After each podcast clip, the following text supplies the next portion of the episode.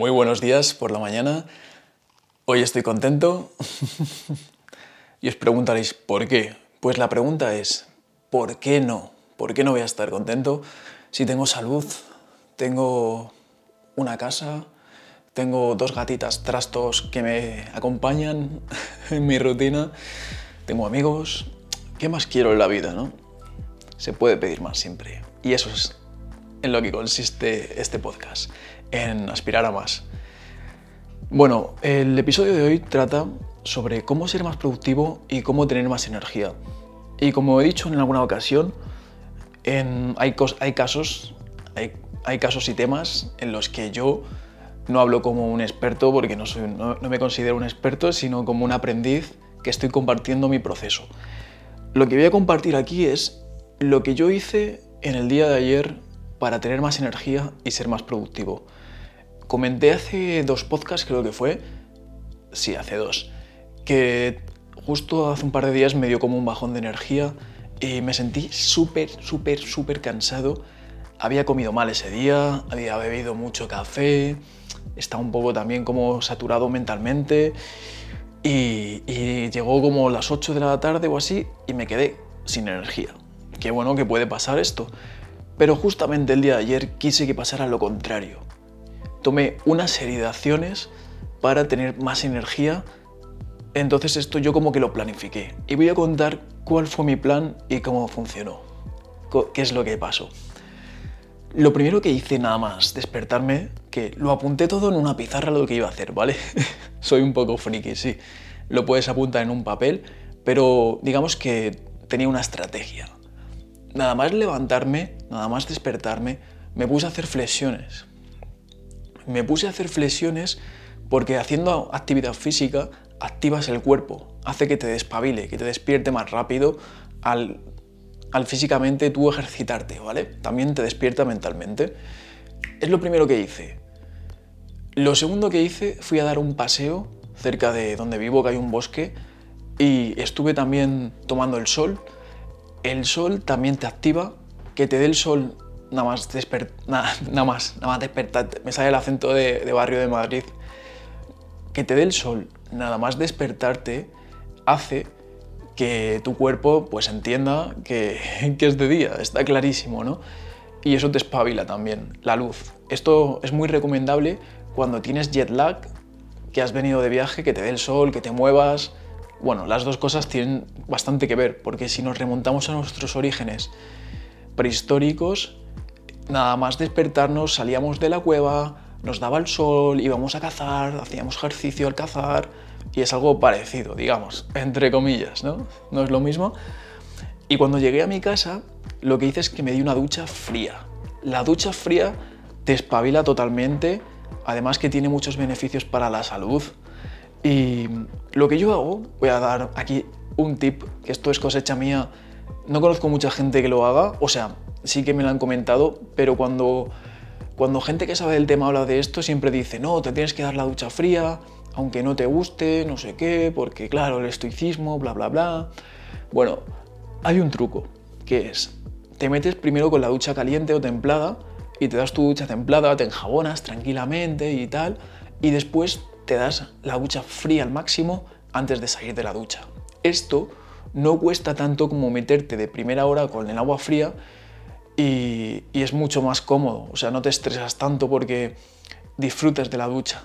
Pero es que algo que yo no he escuchado a nadie decir, o sea, mucha gente habla sobre los beneficios de la ducha fría, incluso a veces se comentan los beneficios de darse un baño caliente o una ducha caliente, porque hace que el cuerpo se relaje, se ve que es, que es bueno para...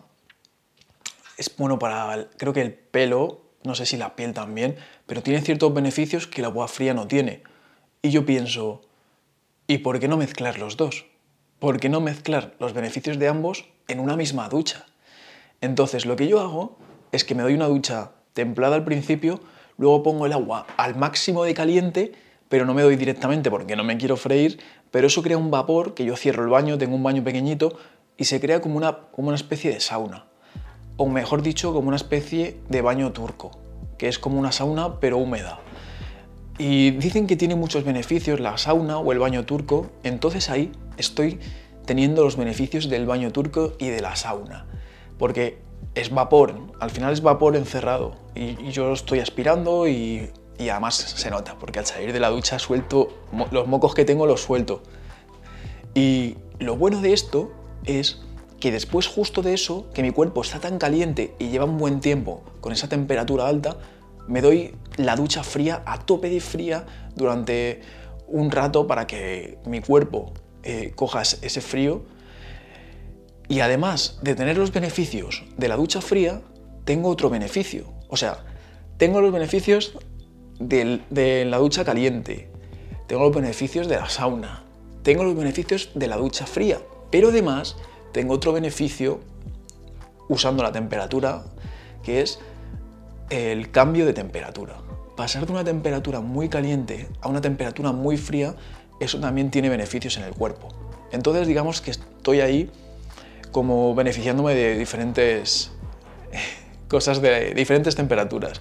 No sé cómo lo veis, me gustaría saber vuestra opinión sobre esto en los comentarios, ya que esto al final es algo que, que todavía no se ha investigado demasiado, a veces salen nuevos estudios, a veces se dicen nuevas cosas, y yo creo que lo importante es que tú experimentes con tu propio cuerpo y sepas lo que te va mejor. También tengo que decir que el día que me dio un bajón de energía, hice esto mismo, pero estuve mucho tiempo como tomando la sauna o el baño turco con el vapor, con la ducha caliente, me senté en la ducha, estuve mucho tiempo así y eso también me pudo quitar energía. Entonces, como digo, esto es algo que yo mismo voy experimentando con mi cuerpo y voy aprendiendo. Buah, esto solo daba para un podcast. Sigo. Después, no tomé café. Ayer no tomé café en todo el día y creo que esto es algo muy importante porque así hago a veces como una especie de, de ayuno de café y mi cuerpo no se acostumbra a todos los días tener café. Creo que esto es súper importante y lo voy a hacer más días. Y curiosamente, no me sentí más cansado por no tomar café, al revés, tenía más energía por esta serie de cosas que fui haciendo. Entonces, lo que hice fue tomarme una infusión de té negro con jengibre, con canela. Muy rica, la verdad. Además que lo bueno de tomarte una infusión es que no solo estás teniendo también esa teína, que es parecida a la cafeína o es básicamente lo mismo pero en menor cantidad que el café, sino que también tienes beneficios de las plantas medicinales que estés tomando en esa infusión o en mi caso de jengibre que tiene propiedades muy beneficiosas, el té también tiene propiedades, la canela también tiene propiedades para el organismo, entonces es bastante mejor un café. Todo lo que estoy asimilando ahí es más beneficioso que un café. Yo creo que no espabila tanto el té negro como el café, aunque el té negro es el que tiene más cantidad de cafeína de todos los tipos de tés, porque hay diferentes tipos según el tostado que se le haga. Dios mío, aquí estoy, en este podcast estoy contando un montón de cosas. Como veis, soy un friki en estos temas de la salud y de alimentación y todo esto. Me interesa mucho porque creo que es muy importante tener energía. Cuanta más energía tengas, más cosas puedes hacer. Mejor, mejor serás en tu trabajo, mejor serás en tu vida social, en lo que transmites a las otras personas. Al fin y al cabo somos energía, como dice Víctor Coopers, somos como bombillas y hay personas que van por la vida alumbrándolo todo y hay personas que van en la vida como apagadas. Entonces esto es tan importante, la energía que tengas, que es por eso por lo que me interesa tanto y además que te das cuenta de que la energía que obtenemos es con esta serie de hábitos o con lo que comemos o con los hábitos que tenemos, con el deporte que hacemos, con, pues esto, con, con estas cosas que estoy contando, que las tengo aquí apuntadas en la pizarra, por eso a veces miro para un lado de todo lo que hice ayer para que no se me olvide nada. Después de la infusión, bueno, porque esto es otra cosa interesante que da para otro podcast o para mil podcasts, y es que yo hago ayuno intermitente. Ayuno intermitente quiere decir estar una serie de horas sin comer que hace que tu organismo descanse, sobre todo el sistema digestivo, y que se supone que tiene unos beneficios para la salud el estar en este estado de ayuno en el que no has ingerido comida. Curiosamente, em, te acostumbras. Mucha gente piensa que si llevas 16, 18 horas sin comer, que vas a estar muerto de hambre, que vas a estar muy cansado, y puede que el primer día sí, el segundo día, pero poco a poco te vas acostumbrando y no te cuesta llevar 16 horas sin comer. No te cuesta ni te sientes más cansado, ni te sientes hambriento porque te acostumbras. Y de hecho, esto, en vez de ser negativo, es muy beneficioso. Hay estudios de esto y dicen que justamente cuando llevas tanto tiempo sin comer y estás acostumbrado, es cuando más energía tienes. Y esto también viene de la prehistoria, ¿no?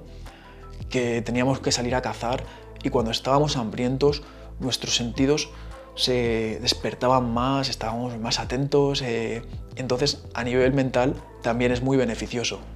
Y yo lo que suelo hacer son unas 16 horas sin comer y 8 horas comiendo. Normalmente no desayuno por la mañana y suelo comer como a las 12, a la 1 o a las 2. Suelo cenar pronto, que es muy beneficioso también cenar pronto para descansar mejor. Y, eso, pues llevaba como unas 16, 18 horas sin comer. Y el último punto es lo que yo comí para tener más energía durante el día de ayer.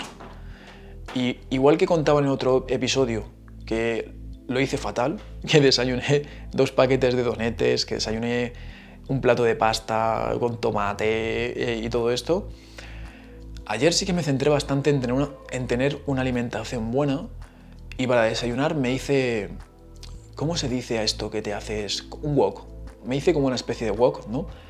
Pero simplemente a la sartén, a la plancha, solo me hice unos huevos revueltos y después me hice al vapor, que al vapor yo creo que es mucho más beneficioso que frito o que a la plancha.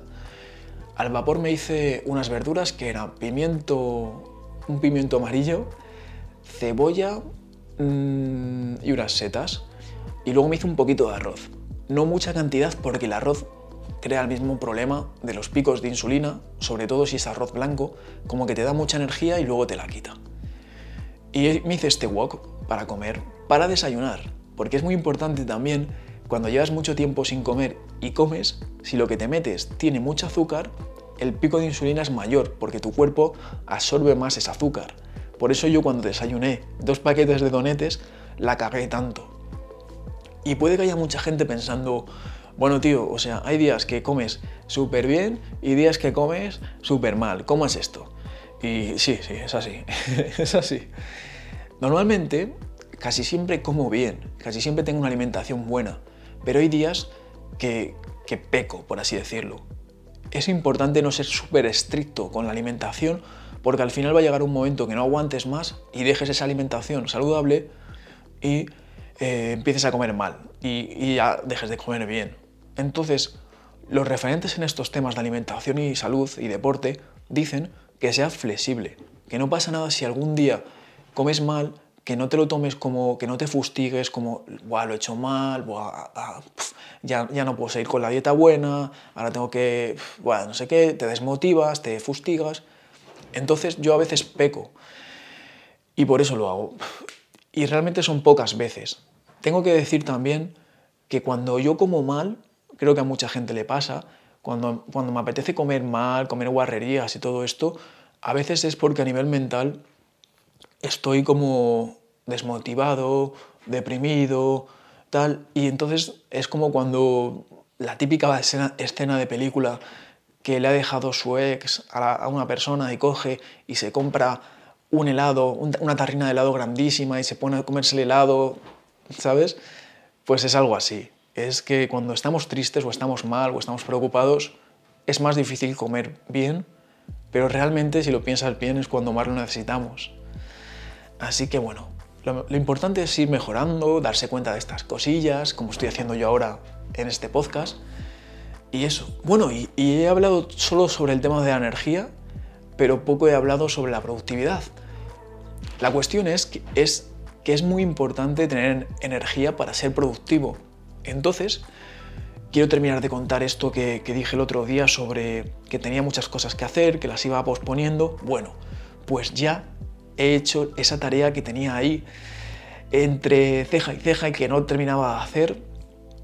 Y era grabar un vídeo para mi canal principal de Lobo Nómada. Era un vídeo que me estaba costando mucho hacer porque cuando yo pensaba en que tenía que hacerlo, pensaba, vale, tengo que poner los focos aquí, tengo que mover el alargador, tengo que mover la mesa, eso me va a costar mucho trabajo porque luego encima a ver cómo enseño las cosas que tengo que enseñar en el vídeo, a ver dónde las coloco. Entonces se me hacía bola, se me hacía una bola que me costaba de tragar. Y hay dos consejos que he hecho para hacer esto posible. Lo primero que he hecho para hacerlo fácil es, o sea, para hacerlo posible es hacerlo fácil. Hacerlo fácil es una muy buena forma de hacer ciertas cosas. A veces nos complicamos, queremos hacerlo todo perfecto y hay una frase que dice algo así como que el perfeccionismo es el enemigo de la acción, querer hacerlo algo perfecto hace que no hagamos nada y es por ello que lo que yo hice fue Simplemente como grabo estos podcasts, que los grabo de una manera muy sencilla, me puse aquí, ya tenía la cámara colocada, ya tenía todo, simplemente dije, bueno, ¿y por qué no hago aquí el vídeo? Simplemente, pues lo digo, enciendo la cámara y me pongo a hacerlo aquí, sin poner los focos, sin liar aquí un escenario de la hostia, y es lo que hice. Y al hacerlo así, lo hice posible, al hacerlo fácil. Parece una tontería este consejo, pero es súper útil, de verdad, de verdad. Por eso lo estoy compartiendo. Es increíble. Y el segundo consejo que hice es eh, empezar. Cuando quieres hacer algo, piensas en, hacerlo de forma increíble y hay una frase que dice que esto es, bueno, no es una frase, sino que esto se llama parálisis por análisis. Intentamos pensar cómo hacerlo todo súper bien, súper eh, no sé qué, todo completo y no hacemos nada. Por eso lo que yo hice fue pensar, voy a grabar este vídeo y además de hacerlo fácil, lo voy a hacer simple no lo voy a editar, si hace falta no, lo edito, lo hago todo en una toma, igual que hago estos podcasts. Es que por eso me está saliendo también este nuevo proyecto, porque estoy aplicando estas técnicas. Me pongo a enseñarlo todo y ya está. Voy a empezar a hacerlo así. A lo mejor luego lo meto en el editor y le mejoro alguna cosilla. Y es lo que hice. Lo grabé así, pero luego la cosa es que empecé. Empecé a hacerlo así. Y al empezar es más fácil seguir rodando y esto se llama, eh, ¿cómo se llama esta? Eh, estado de flow, no, eh, inercia, es como la inercia que tiene un nombre en inglés que se llama como el movimiento, el movimiento de emoción, ¿cómo es? No me sale el nombre. Momentum, es momentum. El momentum es como seguir con la inercia, cuando tienes esa inercia, va rodando el carro, pues tú sigues rodando cuesta abajo y al final va solo. Entonces, esa inercia de empezar es lo que hice. Lo que hice fue em, empezar a grabarlo y meterlo en el editor poco a poco y dije, bueno, pues puedo mejorar esto, pues puedo meter aquí un recurso de un vídeo, ¿qué tal? Y al final hice una cosa súper completa, súper chula y me quedó genial, pero no pensé desde el principio voy a hacer esto súper completo, sino que empecé a hacerlo y es por ello por lo que salió, por lo que conseguí hacerlo al final. Y tengo un ejemplo muy bueno para esto que es, eh, es un ejemplo un poco guarro, pero es la verdad, así que lo voy a contar. Y es que yo cuando, cuando me, eh, me tengo que cortar las uñas de los pies, me da mucha pereza. Y pienso, joder, me tengo que cortar las uñas de los pies, qué pereza. Pero es que me las tengo que cortar porque, joder, están largas. Entonces pienso, voy a hacer una cosa eh, me las tengo que cortar y quítate la pereza, te da mucha pereza, vamos a hacer una cosa, vamos a llegar a un acuerdo, la pereza y yo, y es que me voy a cortar la del dedo gordo, que es la más larga, que es la que más se nota, y las otras yo creo que pasan por lo menos unos días. Entonces me corto la, del dedo gordo y digo, ostras, la, del dedo de al lado también está un poco larga. Me la voy a cortar, me la voy a cortar porque ya que estamos, eh, no me cuesta nada. Y luego digo, joder, si solo me quedan tres uñas más, pues ya me las corto todas, hombre. Y esto es lo que yo digo de empezar. Empezar a hacer algo y al final, cuando te pones, es más fácil seguir la rueda y es seguir ese momentum. Así que, ¡buah! Creo que este podcast es súper útil. Compártelo con quien creas que le pueda ayudar, porque he soltado aquí unas perlas, unos consejitos muy buenos que yo mismo estoy aplicando en mi vida y, y voy desarrollando y simplemente estoy compartiendo mi aprendizaje. Ya digo, no hablo como si fuera un super gurú aquí del desarrollo personal, de los negocios, ni nada de eso, sino que estoy compartiendo lo que yo mismo estoy probando y me está funcionando. Y quiero, por eso, compartirlo para que pueda ayudaros a vosotros también. Un abrazo, compañeros y compañeras del Club del Lobo. Nos vemos en el siguiente episodio o nos escuchamos en el siguiente podcast.